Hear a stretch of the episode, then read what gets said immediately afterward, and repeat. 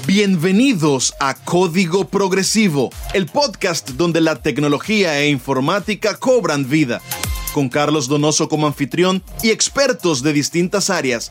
Prepárate para desbloquear el futuro. Comienza la aventura digital ahora.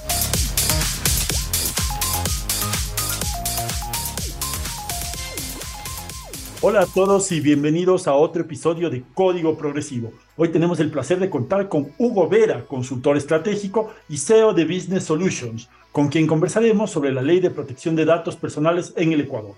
Juntos profundizaremos en los aspectos claves de esta ley, el impacto que tiene en nuestra vida y negocio y la importancia que está tomando dentro de las empresas el cargo de delegado de protección de datos o Data Protect Officer, conocido en otros países.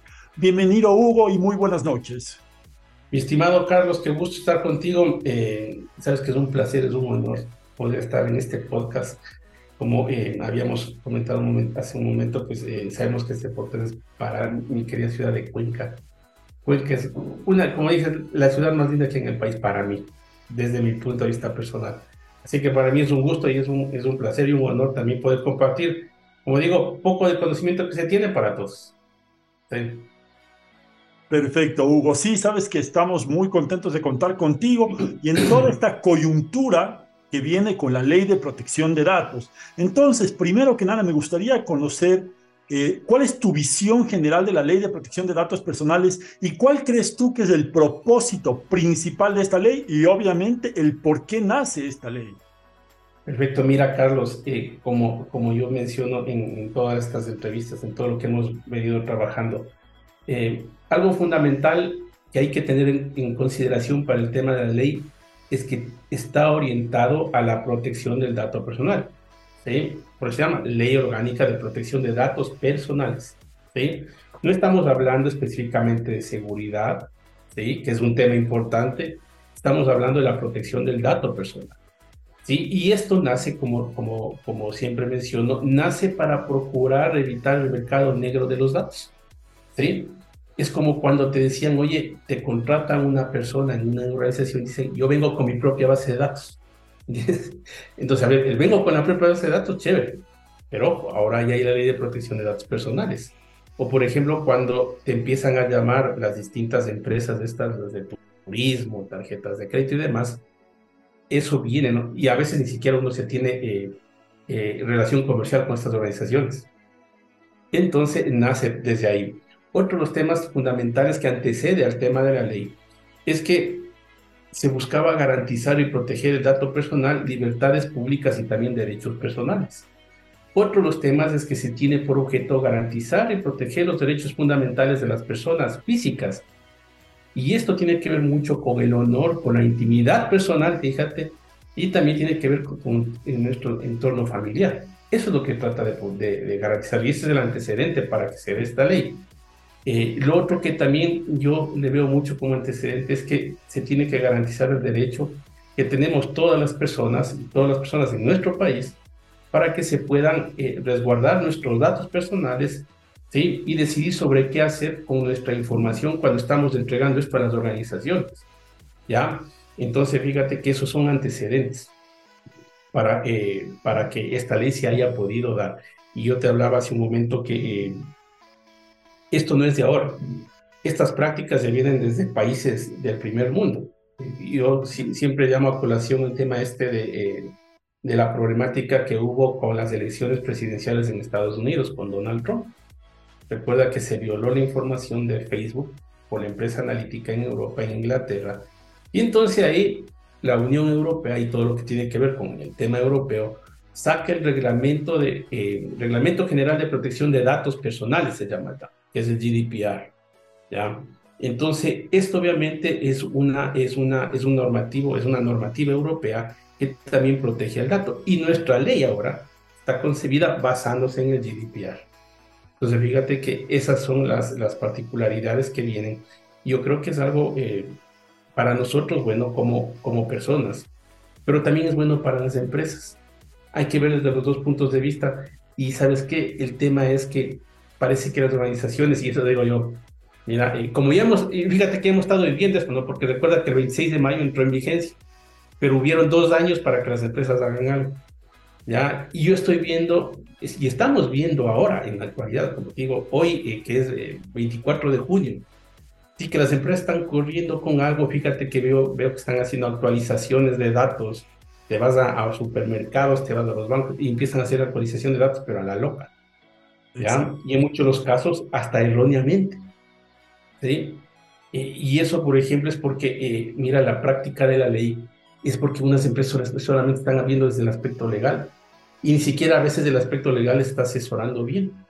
Entonces, eh, eso tiene que, tiene que ver mucho porque no nos hemos inteligenciado de cómo aplicar la ley y cómo tenemos que solventar esa aplicación, porque como te dije hace un momento, no tenemos que satanizar esto.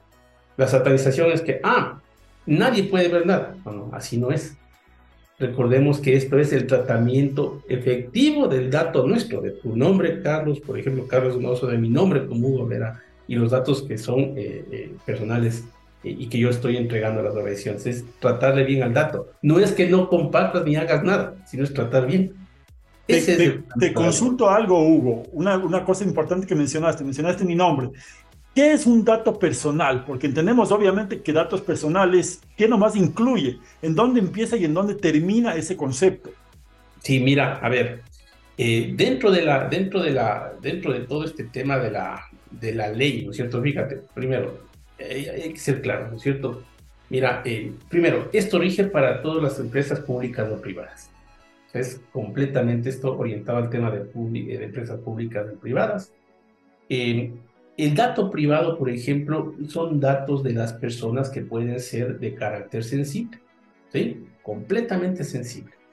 ¿Sí? Estamos hablando, por ejemplo, del nombre, en muchos casos, ¿no? Nombre, cédula, por ejemplo, eh, y a todos aquellos datos que la ley me indica que pueden ser sensibles. Entonces, por ejemplo, eh, también hay norma, dentro de la normativa está también, por ejemplo, aquellos grupos vulnerables, como son niños, adultos mayores, ¿sí? que también en este caso tienen que eh, eh normas, tienen que tratarse de la forma más adecuada para que eh, esto pues eh, no tenga consecuencias, como digo, como venta de la información. Entonces, el dato personal, ¿no es cierto? Es aquel dato que me identifica a mí como persona y que identifica también a mi, a mi círculo común, ¿no es cierto? A mi, a mi familia, a hijos, esposa, etcétera, ¿no es cierto? Y que obviamente nos lleva pues a, a, a, violar hasta intimidad. Entonces, por ejemplo, en muchas de las circunstancias, como digo, eh, nos han estado violando nuestra intimidad cuando se empiezan a llamar y ofrecernos cosas sin siquiera tener una relación comercial con empresas. ¿Y todo por qué? Porque hubo el hay y hubo el mercado negro de los datos. Entonces, no se sabe cómo llegaron a obtener la información, sin embargo, pues te cogen y te llaman. ¿No es cierto? Eso, por ejemplo, ya hubo. Pero eso es lo que tratamos de ver. Y obviamente el dato, el dato, el dato sensible, pues eh, es el que tiene que estar catalogado. Y fíjate, hay, una, hay un tema particular aquí. Cuando tú estás aplicando la ley de protección de datos, por ejemplo, con la normativa GDPR, eh, desde el lado tecnológico, estoy hablando ahorita, eh, cuando tú aplicas esto desde el lado tecnológico, aplicas como un, primero tienes que hacer una, una ¿cómo se llama? ubicar los activos de la información. A esos activos de la información, tú tienes que catalogarlos por completo ¿no es cierto? Y cuando tú catalogas, automáticamente estas herramientas de catálogos de datos tienen en su, en, su ser, ¿no es cierto? El que tú explores la información y le apliques, por ejemplo, estándares de protección de datos personales. Entonces esos estándares son regidos bajo una ley o bajo una norma. Y te dice, ah, nombre, cédula, número de teléfono, dirección, eh, número de teléfono, por ejemplo, de, de, tu hogar. Eso es un dato completamente personal el número de teléfono, por ejemplo, de la, del trabajo. Puede ser catalogado o no como un dato personal, pero te catalogan como datos sensitivos, datos eh, que son privativos y datos que son públicos, por ejemplo. Entonces, eh, ese, ese tipo de situaciones son las que están del tema, como te decías, del data protection, porque así es el nombre en realidad, es el, aspecto eh, técnico. ¿sí? Entonces, por ahí es donde caminamos, estimado Carlos. Perfecto, Hugo. Ahora estamos viendo que, claro, el tema de la ley de protección de datos personales, eh, veíamos contigo que pueden ser vistos desde dos aristas distintas, el punto legal y el punto tecnológico. ¿Podrías comentarnos un poco más sobre estos dos puntos de vista y qué contempla cada, cada uno de esas, de esas aristas, no? Por supuesto, por supuesto. Mira, Teniendo en consideración que, que, esta es una ley orgánica de protección de datos personales, nosotros tenemos que entender que esta ley orgánica tiene y habla en este caso de 12 capítulos, ¿sí? 12 capítulos con 77 normativas que van en cada uno de los capítulos. Fíjate que habla desde la legitimidad de la ley, que es el ámbito material territorial, definiciones directivas, es un capítulo 1. Un capítulo 2 habla de la seguridad de los datos personales que habla de la responsabilidad proactiva, la capacidad para actuar técnicamente. Fíjate. El capítulo 3 habla de los derechos ciudadanos, principios de aplicación de la ley, ¿sí? que es, toma temas legales. Capítulo 4 te habla, por ejemplo, del tratamiento de los datos especiales.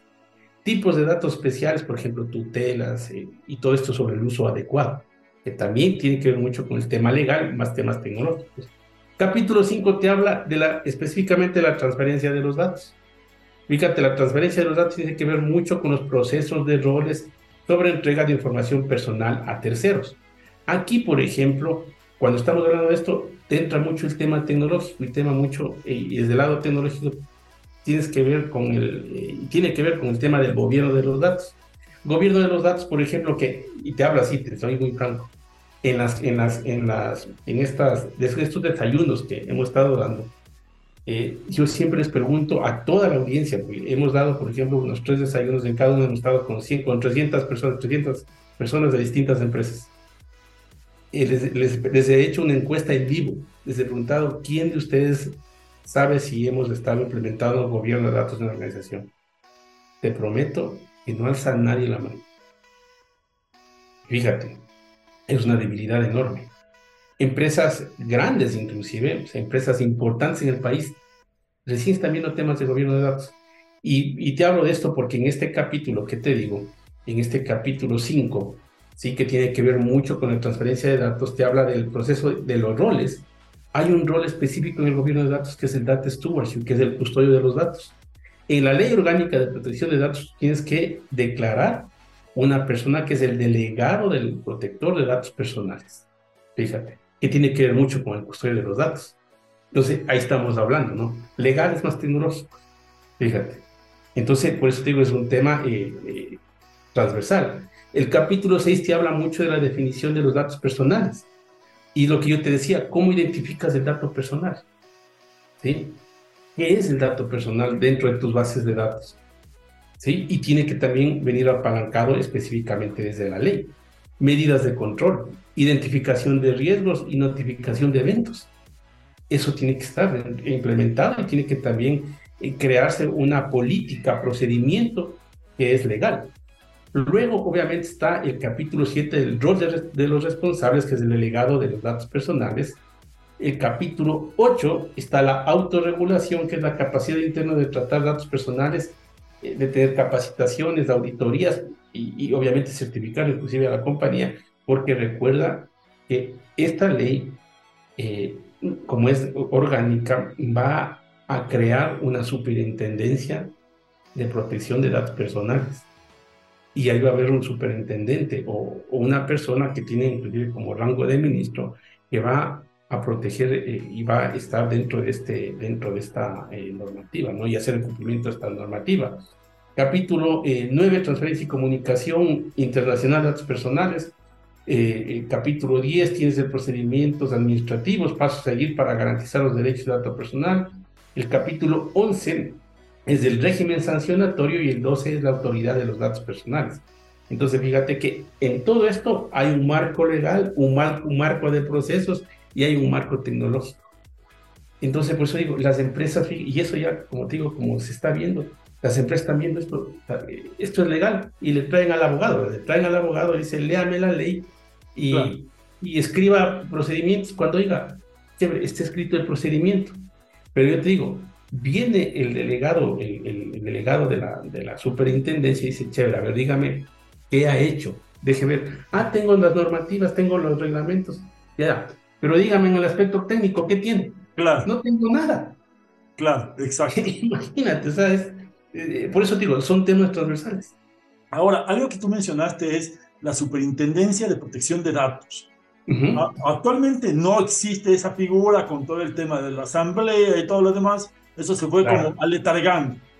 Eh, sin, sin, embargo, se entiende que desde el 26 de mayo ya el tema de la ley entró en vigencia y empezó el tema punible para las empresas. Entonces, ¿cómo va a ser punible algo que todavía no hay una, una normativa, un reglamento escrito que diga cómo, por qué, para qué y quiénes van a hacer? Yo entiendo que un poco también las otras superintendencias están tomando ciertas funciones para empezar a presionar a las empresas. Sin embargo, el tema punible, ¿cómo le ves tú al momento y cuál es la perspectiva que tienes de qué fecha empieza esta superintendencia a funcionar realmente? ¿En este gobierno, en el nuevo, cómo va a ser eso? Mira, yo te digo una cosa, la terna ya fue enviada al Consejo de Participación Ciudadana, es decir, ya eh, tienen que elegir el, el delegado, el, como es el, superintendente o la persona que elijan ahí del protector de datos personales.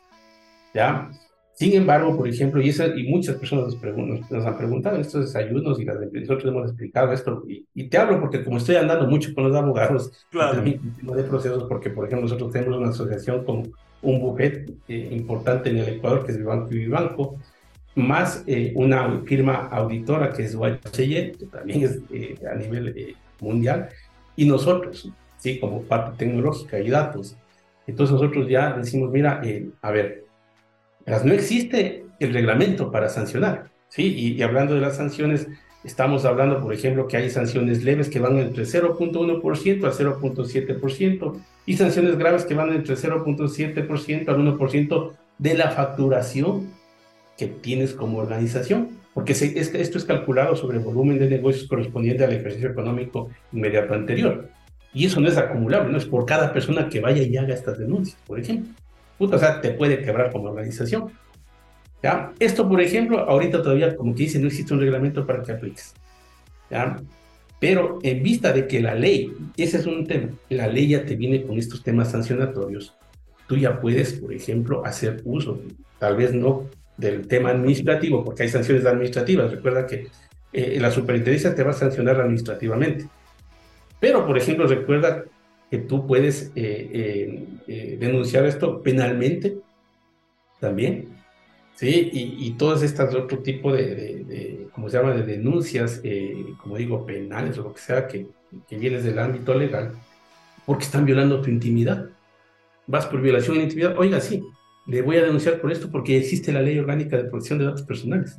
Usted no puede llamarme porque un he estado yo, en este caso, en relación comercial con usted. ¿Sí? O sea, ya puedo hacer eso. Inclusive nosotros podríamos haber hecho esto desde hace mucho antes. Porque sabes qué? El GDPR está aplicado y es un entorno de aplicación global inclusive. Y yo te digo esto porque un asambleísta de la extinta asamblea, y no es un asambleísta principal, obviamente, pero es uno de los asambleístas que estaba ahí, ya utilizó una, hizo una denuncia a MAPRE Atlas. Esto fue noticia, por eso puedo hablar. Fue, hizo una denuncia a MAPRE Atlas porque fíjate que esta organización, esta aseguradora, le entregó datos personales para un juicio, en este caso, con una ex cónyuge. O sea, y eso no podía haber hecho jamás. Entonces él se valió del GDPR, ¿no es cierto?, de la Ley Orgánica de Datos Personales, y le denunció a la aseguradora por algunos milloncitos, y en cambio estaban ya en ese, oye, ¿por qué no saben? Él tiene todas las de ganar, ¿ya? Y le cogió y le denunció aquí y fue a España, porque más es de español, y dijo, ah, yo te denuncio con el GDPR, fíjate. Entonces nosotros sí tenemos ahorita, o sea, a pesar que no exista este tema eh, escrito, el reglamento para las sanciones de estas administrativas, pero yo sí puedo tomar, por ejemplo, una sanción penal y los otros tipos de, de, como es, de denuncias que puedo yo hacer sin ningún problema, apoyándome de la ley orgánica de datos personales. Yo veo, y, y como me preguntabas, es lo que pienso yo. Yo pienso que le falta a la ley este tipo de cosas para poder regir. Sin embargo, eh, esto te puede, eh, para las personas que leen, obviamente, eso les puede llevar a, a, ganar ciertos temitas, ¿no es cierto? Por así decirlo, pero también le puede perjudicar a las organizaciones, ¿no? Pero por eso es que, como digo, trata bien tu dato, trata bien el dato, no, no hagas daño con ese dato, ¿sí? Y con eso no tienes, eh, te vas a librar de cualquier cosa. ¿sí? Pero como digo, ya la superintendencia va a ver, yo pienso que en este gobierno ah, eh, va a depender mucho del Consejo de Participación Ciudadana. Como ya el presidente envió la terna, ¿no es cierto? ya, supongamos que el día lunes, pues sí, ¿sabes qué? Nos vamos a juntar, vamos a elegir, este, es el, este va a ser el delegado, este va a ser el, el, la autoridad máxima de la, la superintendencia, y listo, la, la, superintendencia tendrá que crearse. Hoy en día se estaba pensando delegar esto a la DINARDA o también a la superintendencia, eh, ¿cómo se llama esto? de, de eh, de los datos personales y la otra era de comunicaciones y algo así, pero no sabían qué hacer. Pero fíjate, en cambio ahí, si es que hacían esto, ellos iban a tener eh, un montón, iba a haber las denuncias, pero las empresas tranquilamente podían apelar porque no estaban peleando contra, en realidad, la superintendencia que tenía que haberse creado. Claro, contra la propia, sino contra la encargada, digamos. Y claro, o sea, y, todo iba a irse, eh, como quien dice, al, sí iba a caer absolutamente todo. Pero los otros no, el tema penal, el tema, los temas civiles, eso tranquilamente se pueden dar. Y eso, yo pienso, yo, y eso yo sí pienso, eh, estimado Carlos, que las organizaciones no, no, tienen en consideración esos aspectos. No sé si es que sus, sus, eh, sus partes legales y demás les han explicado esto. Yo pienso que sí, pero tal vez no conciben eso se puede dar. Porque yo sí veo empresas, hermano, que están implementando cosas y cuando ya uno se llega a ser, oye, pero estás equivocando, estás equivocando de la A a la Z. Y, bueno, pues eso ya es tema de cada empresa, ¿no? cada organización. Claro, ahora viene una pregunta importante. Eh, vemos que esto se presenta, obviamente, esta nueva ley se presenta también como una oportunidad de un nuevo puesto de trabajo, de un nuevo profesional que se está creando como el delegado de protección de datos, o el DPO en otros países, ¿no es cierto? Ahora, cuéntame un poco, ¿cuál es el perfil de este DPO? ¿Vamos por el lado de un abogado, como mencionamos al principio, o vamos más bien por alguien de un perfil más bien tipo técnico?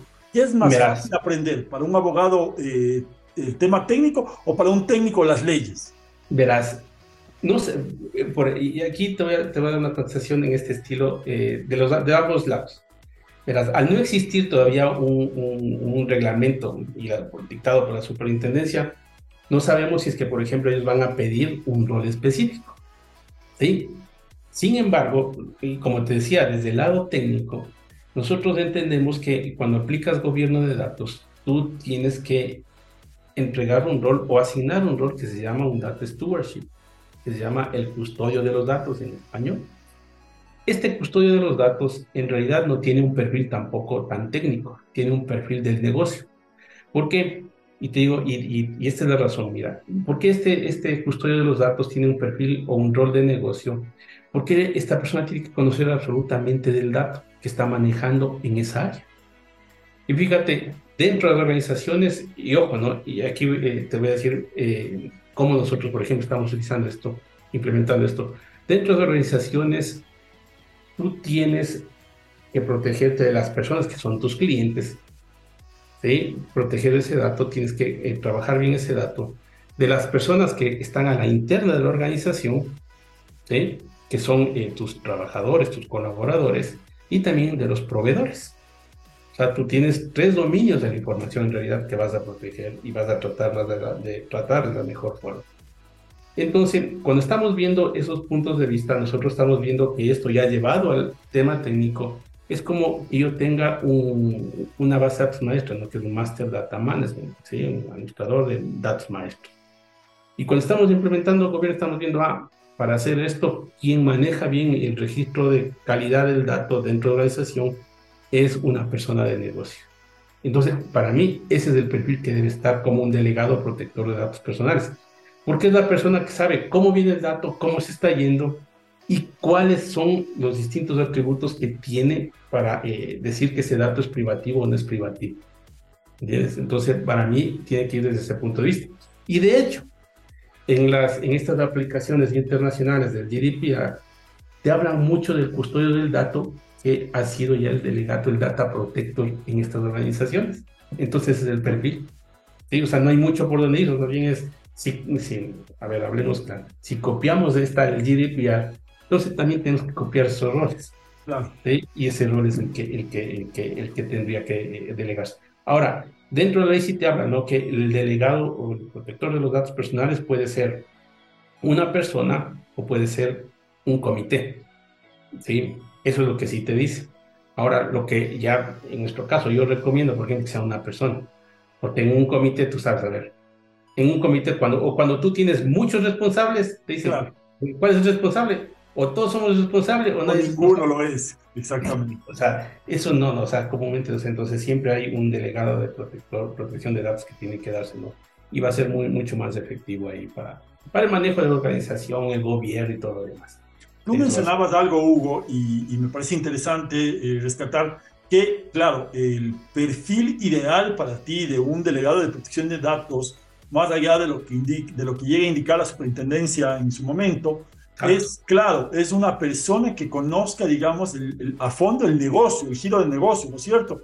Ahora, eh, que conozca cómo llegan los datos, que conozca el tema de los datos de los proveedores, que conozca el tema de los datos de cliente, dónde se almacenan, cómo van, etc. Pero ahora mi pregunta va un poco más allá. ¿Con qué frecuencia esa persona está dentro de la empresa? Hay una persona normalmente en empresas que son de 300, 400, 500 empleados. ¿Hay esa persona? O al contrario, tiene que ser alguien externo que llegue y se empape de todo específicamente orientado a esto. Podría ser de las dos formas. O sea, en realidad podría ir a los dos, a los dos lados. ¿sí? Eh, puede ser alguien que ya está en la organización, en realidad, porque ya conoce el negocio, conoce el giro. Sí, y recordemos que a esta persona se, se le va a entregar obviamente esa potestad, pero también va a manejar todo el tema de política, de reglamentos y demás que han sido creados en la organización. ¿Sí? O en su defecto también va a poder ser una persona que sea especialista contratada para esto, ¿no?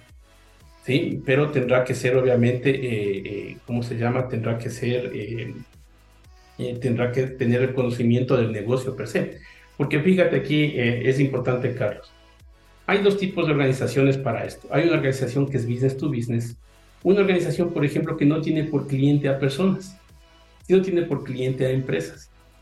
¿Sí? A ellos, por ejemplo, hay que tratar el dato del, colaborador y el dato, por ejemplo, tal vez del proveedor. Y hay las otras empresas, en cambio, que son business to business, ¿cierto? Donde que tú vendes a cualquier tipo de persona. Entonces, por ejemplo, hay empresas que pueden ser muy pequeñas, que son 10, 20 personas, pero que sin embargo vende un montón, ¿sí? Y tiene dato de la persona. Entonces, empresas obviamente que son pymes, que son muy pequeñas, obviamente no, no me preocuparía que, que ellos, eh, la ley a ellos como que dice casi que no sé si es que les va a controlar. Sí, porque es difícil que ellos eh, entiendan eh, todas las cosas que hay que implementar sobre esta ley. Sin embargo, tienen que tener, por ejemplo, sus, como que dice, sus, sus políticas, sus procedimientos establecidos, que es, vendría siendo lo, lo adecuado. Sí, pero en cambio estas otras organizaciones eh, son las organizaciones medianas o grandes, en realidad serían a las que les van a controlar, a las que les van a auditar o lo que sea. Entonces ahí sí estamos viendo que puede ser, puede ser una empresa que sea de 50, 100 personas, que tenga 4 mil, 5 mil, 10 mil clientes, muchas esas personas, esas van a ir, van a revisar este tipo de operaciones. Entonces, Fíjate, estas empresas organizaciones van a tener que tener a la misma persona interna, van a tener que contratar a Las empresas grandes obviamente van a tener que, a más que tengan, por ejemplo, el tema del delegado de seguridad, porque recuerda, hubo también hay un tema en cooperativas, por ejemplo, que tiene un delegado de seguridad, ¿no? Sí, eh, creado por la CEPS. ¿sí? Tú vas a tener que también tener un delegado protector de datos personales. ¿sí? Y este delegado protector de datos personales, desde mi perspectiva, por ejemplo, inclusive en algún momento podrá crearse ya un área de, de, data protección, ¿no es cierto?, que tenga como su, eh, como su haber, por ejemplo, en cada una de estas áreas un data, un custodio de los datos, que le vayan eh, organizando y reportando las cosas a él y que vayan controlando bien el procedimiento. A la final esto se va a hacer algo transversal, ¿sí? Y, y es lo que van a, a, a tener en consideración. Mencionaste algo, Hugo, que, me gustó bastante, y es el tema de eh, la amalgama que puede llegar a existir entre la seguridad eh, informática propiamente y el protector de datos personales. Tú mencionabas el este tema de las cooperativas, que son dos personas distintas, pero que eventualmente se podría crear un área eh, macro que maneje todos esos temas. ¿Cómo ves esto como una nueva oportunidad para las empresas de cara a que, digamos, el, el, el, DPA, por ejemplo, el, Data Protect, sea la misma persona que maneje también temas de seguridad informática. ¿Le ves prudente? Y, como anexo a la pregunta, ¿dónde empieza y dónde terminan las responsabilidades del, Data Protect? Sí, mira, Eh, yo, le veo, o sea, yo le veo muy factible todos estos temas. ¿sí? Eh, el tema del, del, en dónde empieza es cuando tú empiezas a obtener el dato de la persona. Por ejemplo, si, si es que tú estás empezando a obtener dato de la persona desde una red social, no hay problema, pero ya cuando empieza a entrar a los sistemas de la organización, ahí es cuando empieza la responsabilidad de la protección del dato. ¿Sí? Si es que, por ejemplo, tú, eh, tú ya empezaste, ¿no es cierto?, a almacenar información en tu base de datos, ya desde ahí eres el custodio de los datos. ¿sí? Entonces, el dato va por un ciclo, ¿no? Hasta, por ejemplo, es como un, el ciclo de vida del dato. ¿sí? Eh, eh, y el ciclo de vida del dato llega inclusive hasta el reporte. ¿sí? Entonces, tú vas, y hay una parte del linaje de datos, mi estimado Carlos. El linaje de datos va desde que nace la información hasta que, hasta que llega a visualizarse, por ejemplo. Entonces, estas herramientas desde el lado tecnológico tienen todo ese linaje. Al final, ¿sí? Al final eh, lo que hacen es que eh, tienen que eh, catalogar esto, descubrir desde dónde y hasta dónde va el dato y desde ahí va la responsabilidad. Obviamente, desde una red social no tienes responsabilidad en nada, pero cuando ya entras a tu sistema, por ejemplo, a tu CRM, ya eres completamente responsable de la información. Sí, y, y eso tienen que tomar en consideración. Ahora, eh, mencionabas, claro, cuando ya entra el CRM, ya entra dentro de, la, de, la, de esta figura, ¿no? De, de proteger esa información.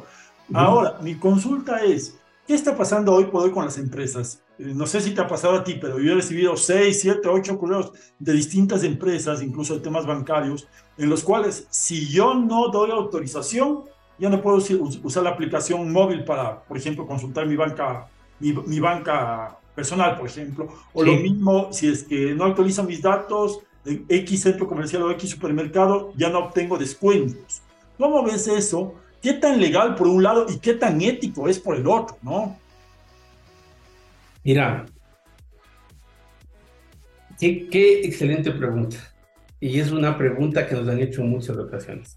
Primero, no es legal que te nieguen el servicio. Y no es legal porque hay una ley de, de, de defensa del consumidor. ¿ya?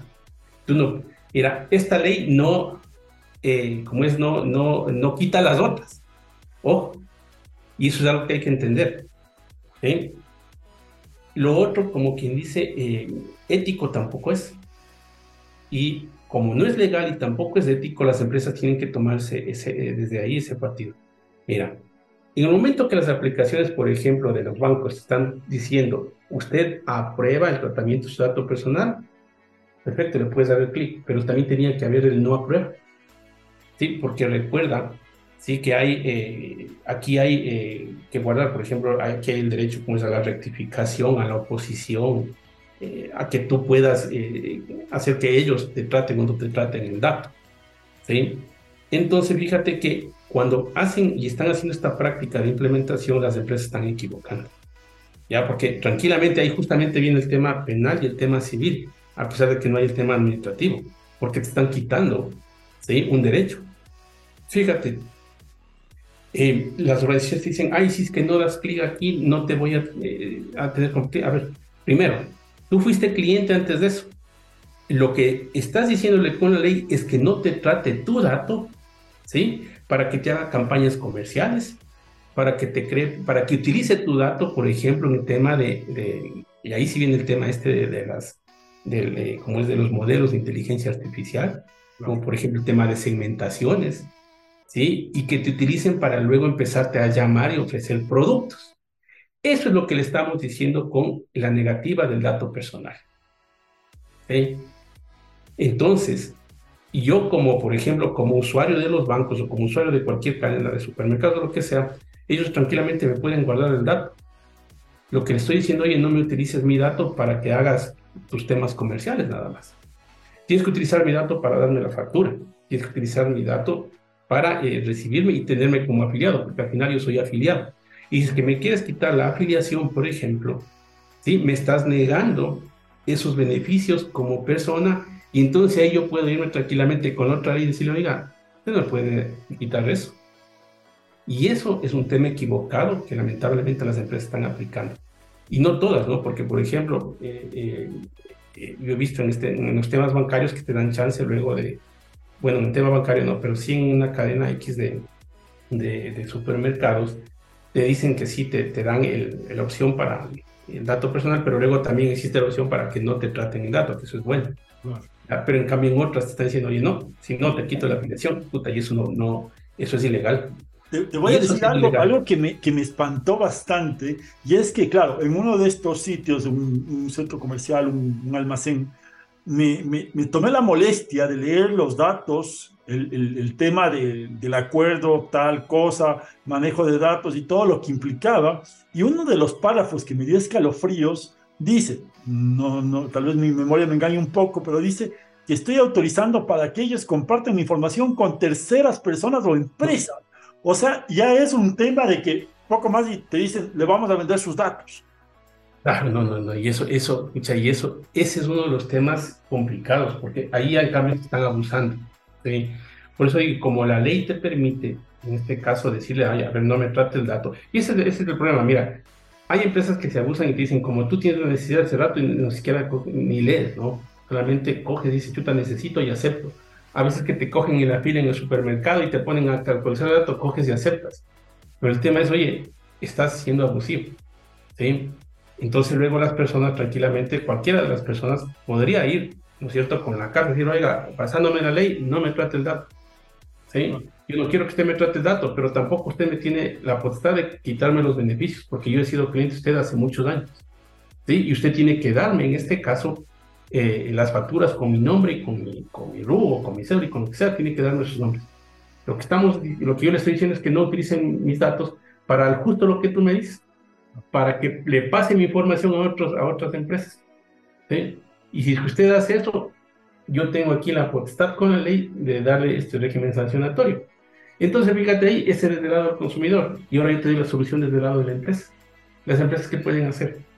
Mira, Primero, las empresas no tenían que negar esto, ¿no?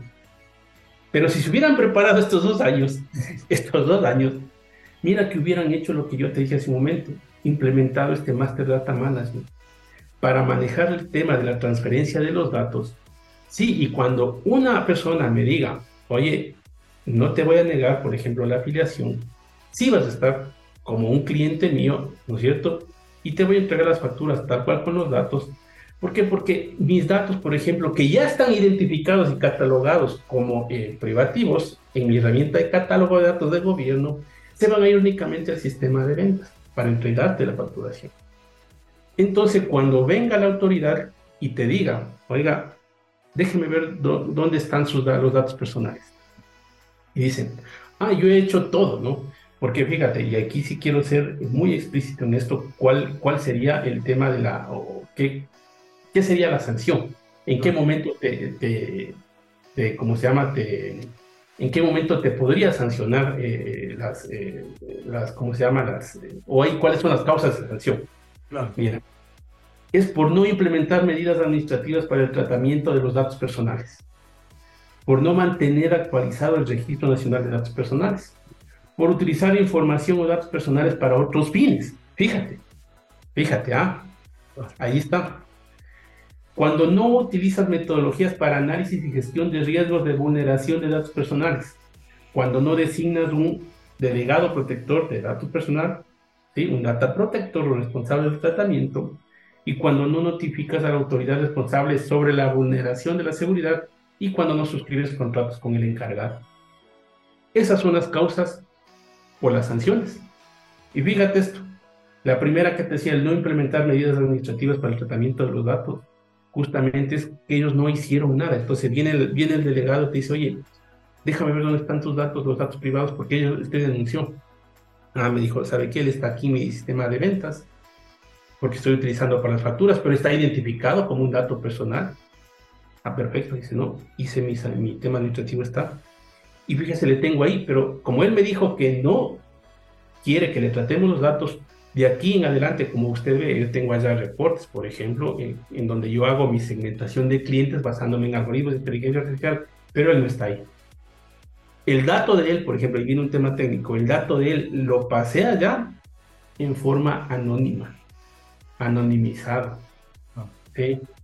Entonces hay herramientas de anonimización de datos donde, ¿no es cierto?, te pone xxx xxx.com El dato está completamente anonimizado, no pasa nada.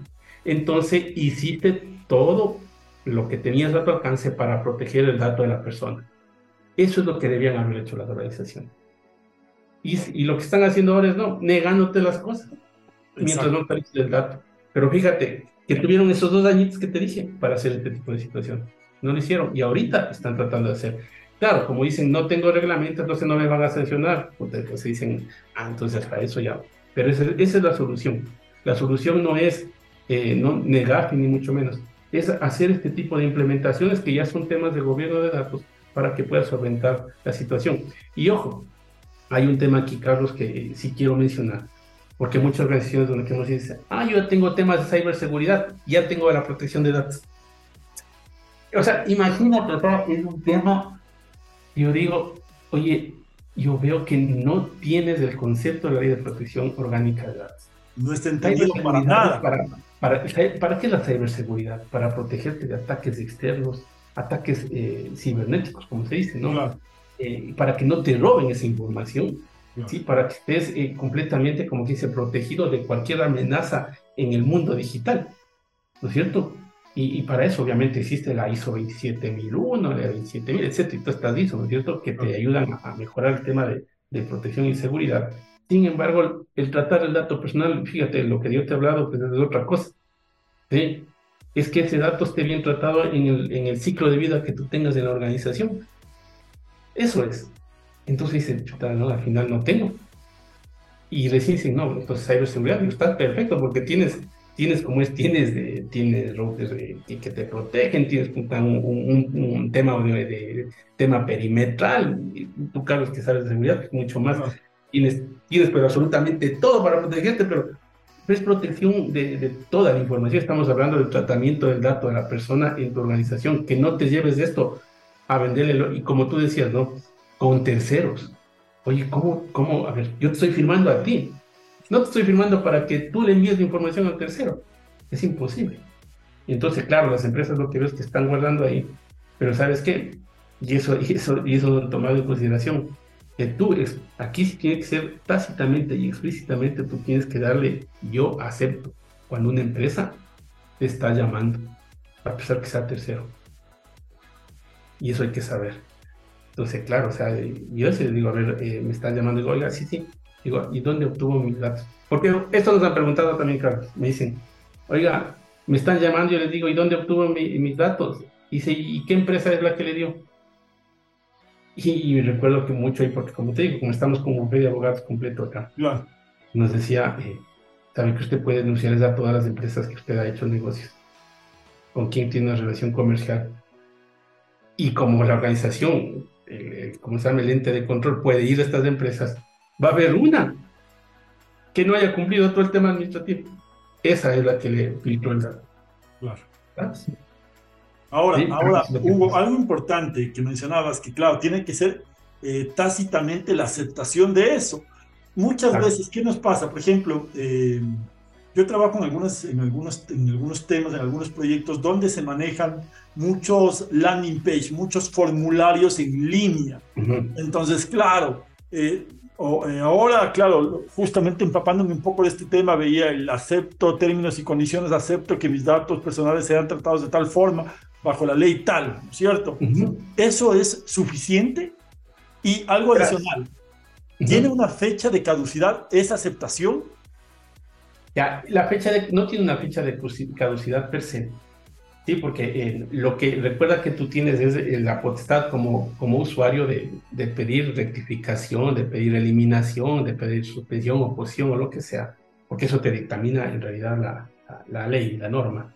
¿No es cierto? Por eso es que no hay una fecha de caducidad, solamente que venga ya en el reglamento y te diga, no, cada cierto tiempo, pues, o sea, ya es reglamento. No existe primera, eh, en primera instancia, no existe una caducidad. Pues aceptaste y como tienes estas otras, estas otras, estos otros temas particulares para que tú puedas suspender tu dato, perfecto, lo puedes hacer. ¿Sí? Entonces, desde ese punto de vista, pues no hay ningún problema. El tema es esto en las landing page. Eh, que en realidad todos los utilizamos, inclusive, fíjate, si tú entras, eh, fíjate, yo en mi empresa utilizo todo mi software de SaaS. No. ¿sí? Yo parto desde ahí todo mi software de SaaS eh, utilizo incluso herramientas para hacer prospección, están en la nube, ¿sí? en donde yo prospecto, mejor dicho, la herramienta prospecta en este caso, eh, trayéndome información desde LinkedIn. ¿sí? Eh, pero lo que nosotros tenemos que asegurarnos ¿sí? es que, por ejemplo, que estas organizaciones también respeten la ley de protección de datos personales, ya sea un GDPR, por ejemplo, que no hay problema. En la landing page tú puedes poner obviamente este tema de, ¿cómo se llama? estos textos, ¿no? De que según la ley orgánica de protección de, por la ley orgánica de protección de datos personales, que es muy válido, sí, porque están preguntando ese tipo de situaciones, lo que sí hay que asegurarse es que tú puedas entrar, que te permitan entrar a los términos y condiciones de la ley, lo que sea, o la política de la ley de protección de datos para que veas qué es lo que te están haciendo ellos, ¿no? Sí. Eh, lo que hace falta, como digo, es que te pongan también el que no acepto. En el momento que te pones no acepto, pues ya le están diciendo, oiga, no, no te voy a tratar de datos, tampoco te preocupes por eso. ¿sí? Pero Ahora, ahí, ahí viene otra pregunta, perdón que te corte, Hugo. ¿Mm? Si yo, por ejemplo, yo estoy interesado, qué sé yo, en comprar un auto, por ejemplo. Entonces, claro, yo lleno los datos para que algún asesor me contacte. Pero, claro, tengo la opción, acepto o no acepto. Pero si no acepto, tal vez eh, la empresa va a decir, no, no le llamamos porque no aceptó. Y si acepto, en cambio, me arriesgo a que, además de que me llamen, usen mis datos para posteriores, marketing, etcétera. Excelente pregunta. Qué, qué, buena pregunta que me estás. Mira, lo que pasa, recuerda que tú tienes un ciclo de vida del dato. Desde que entra, por ejemplo, en una empresa, en una, una de comercio, entra desde la red social o desde la landing page. Ahí, por ejemplo, recordemos que eh, si es que es red social, obviamente tú estás entregando la información así con clics. ahí no hay, eh, no hay un, término ni nada porque tú quieres y, le vas a entregar el dato. ¿sí? El tema es que luego de eso, si yo te empiezo, a, por ejemplo, ya como obtuve la información, yo te llamo, etcétera, y en ese momento yo te empiezo a lanzar la page y demás, ¿sí? ahí es donde que ya entra en juego la ley de protección de datos. ¿Sí? Pero cuando estoy entrando desde una red social, estoy entrando por captura, qué sé yo, hice una publicidad y eso me lleva a una landing. Ojo, no, la publicidad me lleva a la landing page, es porque tú ya estuviste interesado, ¿no?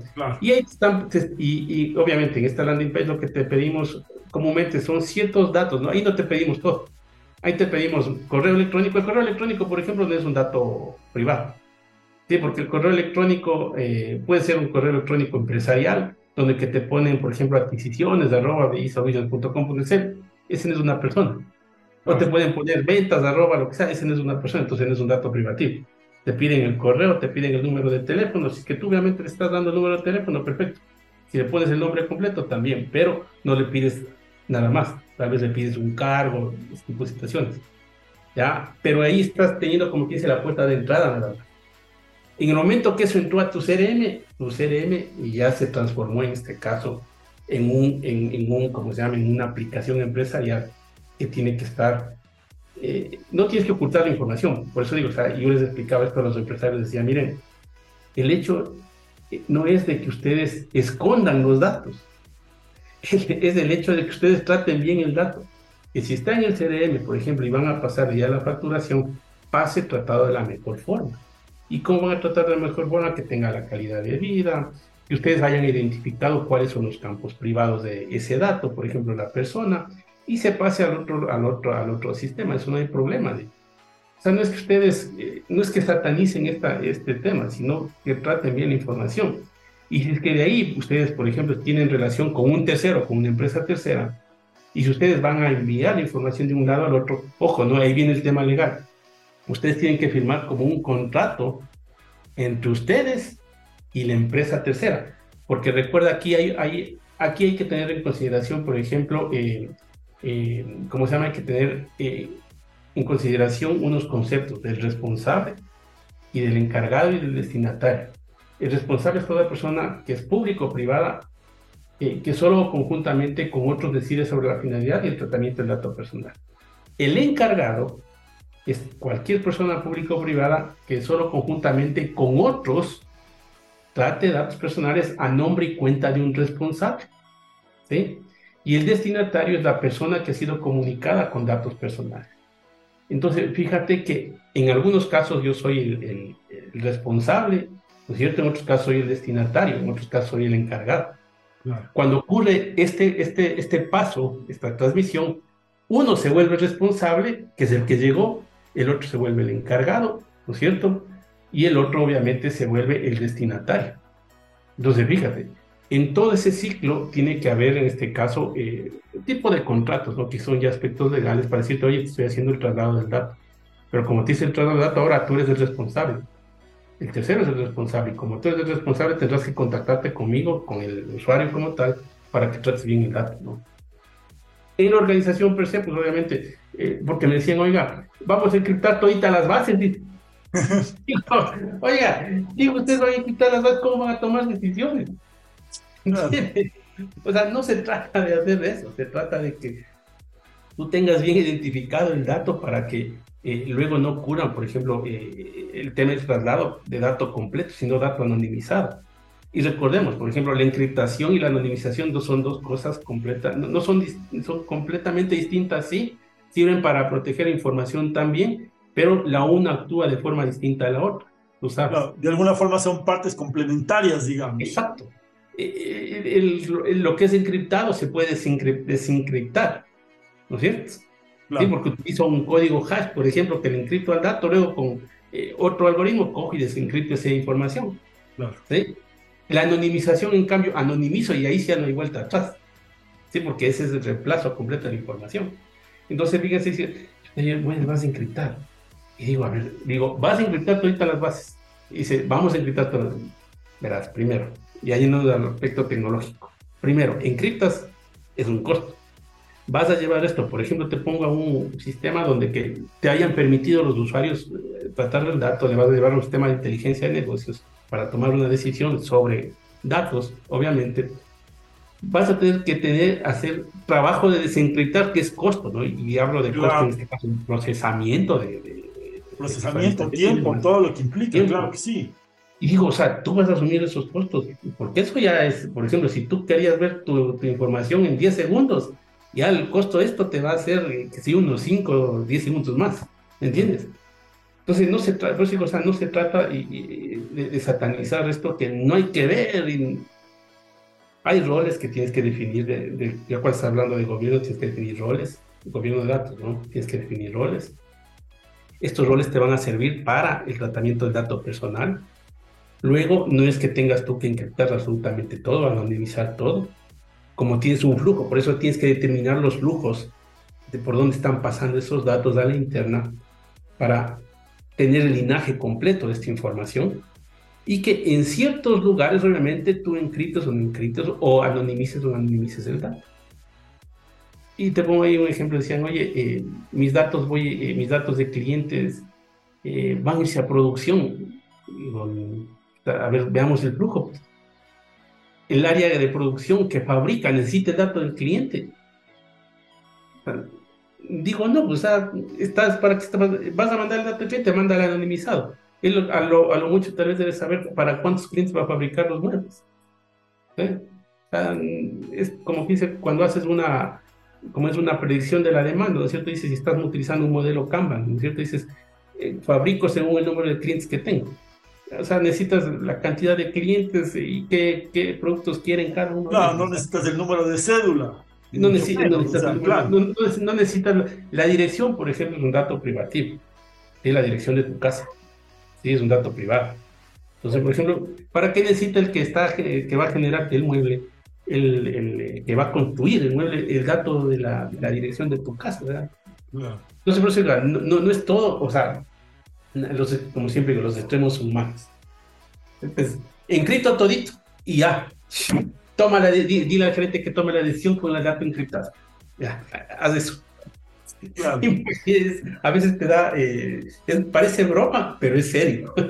No, no, es, que es auténtico, Hugo, y te comento algo. Yo recuerdo mucho cuando, cuando estudiaba eh, seguridad informática, nos, nos comentó nuestro, nuestro profesor, nos contaba que, claro, ¿cuál es la computadora más segura? La computadora que no esté conectada a Internet. Claro, pero siempre va a haber alguna forma de convencer a que un usuario le conecte a Internet. Entonces, no hay realmente ese tema de la seguridad perfecta, así como vemos en el tema del control de datos. No hay tampoco la, la, panacea, la solución ideal, sino más bien es el conjunto de muchas, muchos pasos de seguir para tratar en medida de, lo posible de, claro, cuidar la data.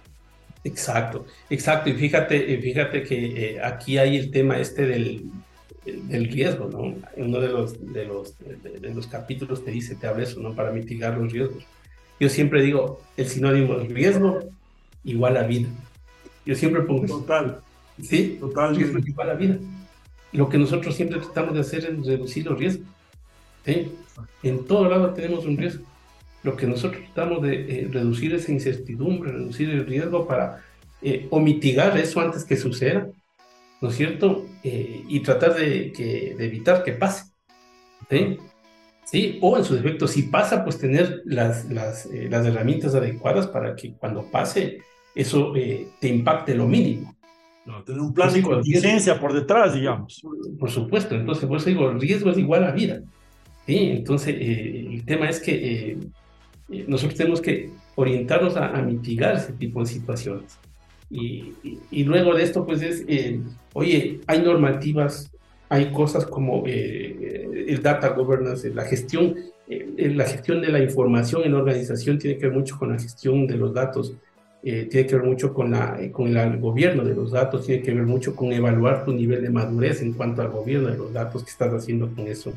Empresas, por ejemplo, que han estado haciendo gobierno de datos desde algunos años, tienen mucho ya hecho para lo que, para lo que es ya la ley de protección de datos. Ellos están en un nivel de madurez alto como quien dice, para todo lo que tiene que ver con la ley de protección de datos. Porque ya tienen eh, roles, tienen ya políticas, estándares, eh, ya tienen un sinnúmero de, de, ¿cómo se llama?, de, de, procedimientos ya creados. ¿sí? Entonces, eh, ellos les ayuda mucho a lo que ya hicieron antes, ¿no? Y, y, obviamente ellos, yo creo que estas organizaciones, en el mejor de los casos, será un 10% a nivel nacional, ya tienen avanzado y, no les va a pegar casi nada el tema de la ley orgánica de protección de datos personales. Apenas un 10% dices tú, ¿no es cierto? Sí, sí, sí, sí. O sea, eh, eh, realmente es un poco escalofriante si nos ponemos a pensar en todas las implicaciones que van a pasar aquí en los próximos meses. Imaginemos que el día lunes ya se elige el superintendente de, protección de datos. ¿Qué va a pasar? O sea, vamos a, las empresas a correr contra reloj. Y, ese es un tema, fíjate. Eh, y nosotros sin, sin mentirte, nosotros en estos eventos que te dije hemos estado como con 300 personas. Nosotros nos hemos juntado con alrededor, hemos ido con empresas y nos hemos juntado con alrededor de unas 40 empresas. Muchas de ellas están esperanzadas en que no existe el reglamento. Muchas de ellas. Y fíjate, es como, yo siempre digo, es la cultura, digo yo. Eh, en Cuenca hay una cultura distinta porque ahí hay eh, mucha gente eh, del exterior. Por eso digo, Cuenca es chéverísimo para mí. del exterior y la cultura es completamente distinta. Ya, estas son otras organizaciones que tienen es la cultura ecuatoriana siempre al último. Y eso es un, para mí, o sea, si es que yo, por, yo como empresa digo, no, puta, para mí esto es un error. O sea, esto es un error y, y para que en lugar de que me pase, yo ya hago algo antes. ¿Cierto? Entonces digo, oye, eh, pero estoy esperanzado en que no existe la Agencia de Regulación y Control de Datos Personales, no hay el, el, reglamento y qué tal si se les ocurre de hoy a mañana y al delegado está, el superintendente está, tengan el, económico está, vean, puta, como no tenemos algo aquí, traigan rapidito lo que viene el GDPR y se fue. Exacto, exactamente, claro. Gracias. ¿Me entiendes? Entonces, y fíjate ahí, eh, ellos van a tener que, las empresas nosotros tenemos que tener claro que hay que establecer los principios de licitud, lealtad, transparencia, finalidad, proporcionalidad, calidad, seguridad y confidencialidad en este tratamiento de datos. Luego, nosotros tenemos que tener claro que un usuario, que una persona nos va a nosotros a pedir eh, los derechos, ¿no es cierto?, de los textos titulares nos va a pedir, en este caso, el derecho a conocer, a acceder, a rectificar, a actualizar, a cancelar y a oponerse en el tratamiento del dato. Entonces, fíjate que son cosas que, esos son los fundamentos con los cuales nosotros tenemos que trabajar. Y como digo, herramientas existen. El gobierno de los datos, desde el lado tecnológico, eh, desde el lado legal, existen ya eh, procedimientos, políticas y demás que deben estar establecidas en la organización. Son cosas que hay que escribir. ¿sí? Firmar contratos estándares para, para poder hacer esta firma de traslado de los datos. Y obviamente definir bien el proceso de cómo fluye la información. ¿sí? Eso es lo que debemos tener explícitamente nosotros como organizaciones ya establecido. En organizaciones grandes, obviamente va a ser largo el tema. Organizaciones pequeñas, muchísimo menos tiempo. Pero ya tenemos que hacer algo. Porque como digo, una de las causales es no haber hecho nada. No, en estos dos años, o sea, como mencionabas, dos años las empresas cruzadas de brazos. Desde hace un mes a, la actualidad se ha visto, claro, todo contra el reloj, todo, como saben decir, el típico ecuatoriano dejando todo para el último. y, tristemente es así, o sea, tristemente, y tal vez hasta un poco genera escalofríos y estupor pensar que, que, claro, que, claro, toda la data que tenemos, incluso data sensible, datos médicos, muchas veces están siendo comercializados. En la dark web se ha visto en muchas páginas que tienen datos médicos.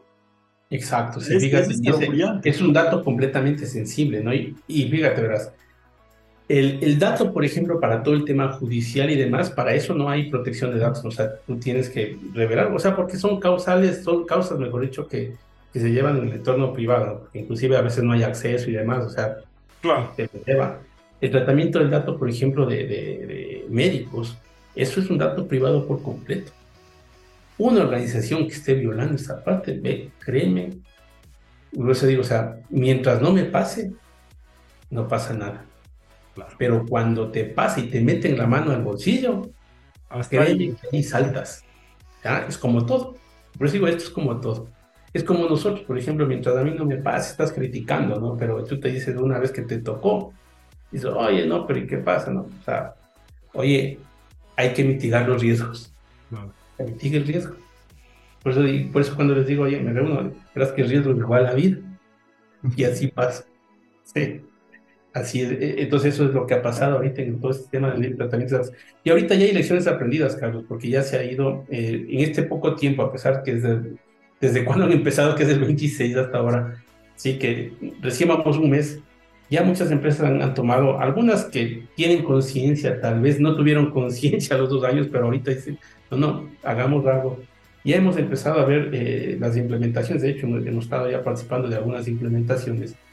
Y también, eh, como digo, este es un aprendizaje, ¿no? Porque es la primera vez que está haciendo acá en el país, tomando ese aprendizaje desde, desde, desde el ámbito exterior, ¿no es cierto?, hacia nuestro, llevándolo ya y, como que dice, y, y, y haciéndolo ya más nuestro.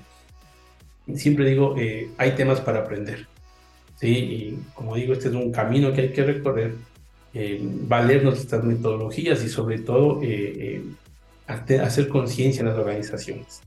Sí, hacer conciencia en las organizaciones y en las personas, obviamente, a algunas les tomará sentido, les dará sentido, otras únicamente solo cogen y, envían, pero ya cuando ellos se dan cuenta de que les están llamando y esto, dicen, oye, hay, hay la ley de datos personales, sí, sí, pero usted ya dio clic. Ya aceptó, ya, ya aceptó. Ya nos vendió el alma. Exacto, ya nos vendió, y así que, claro, dice, ¿no? Entonces, por eso es que yo siempre digo, eh, una de las fallas que tenemos nosotros en Ecuador, en, eh, yo pienso que Latinoamérica, ¿verdad, ¿Ya?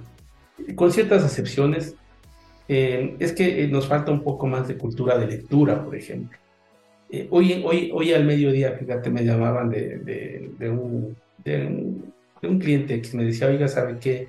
le llamo porque eh, me estaba saliendo un error y hicimos de esto y del otro y decía, oiga, leyó lo que dice el error. No, no sabe que no leís y le desinstalé. Yo digo, vea, vea, y le digo, le digo, vea, vea, cuando nos comúnmente nos sale un error, digo, lo primero que hay que hacer es leer qué nos dice el error y interpretar el error. Porque comúnmente ahí tal vez nos da la solución. O nos dice cuál es el camino que hay que tomar. O nos dice ahí un numerito para ir a consultar en otro lado. No hay que solamente el error, error y pum, chao. No, eso no pasa, le digo. Entonces digo, eh, para la próxima, primero lea. Entonces, la molestia de leer, o sea, y también otra cosa, Hugo, fíjate tú, la, la, poca lectura comprensiva que tenemos muchas veces. Exacto. a mí me ha pasado muchas veces, tal vez saltando un poco el tema, pero claro, mando un correo, ah, no, pero respóndeme esto. Pero lee el correo y está clarita la respuesta. No, pero es que no entiendo. No, no, ahí está. ¿Cómo?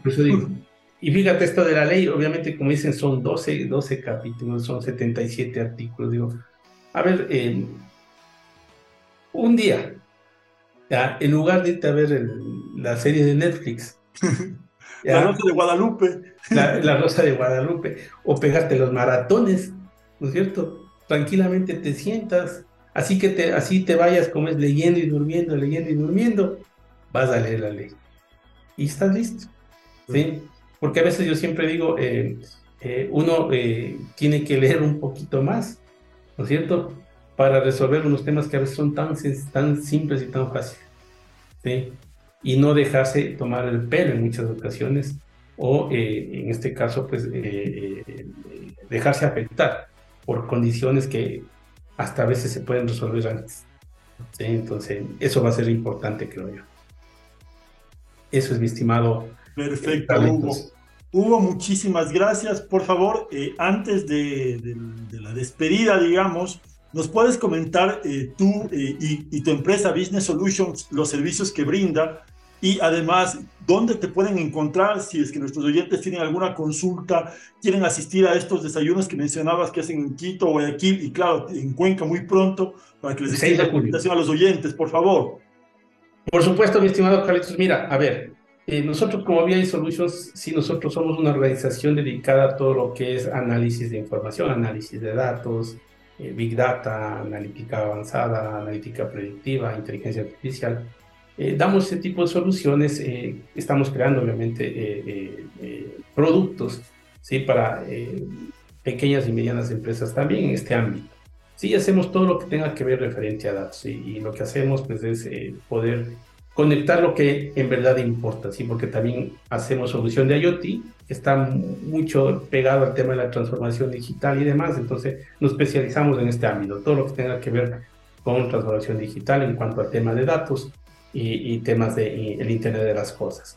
¿sí? Eh, eso como tal en, nos pueden encontrar en nuestra web www.bisolutions.com.es y en cualquiera de nuestras redes sociales, de nuestros canales de YouTube.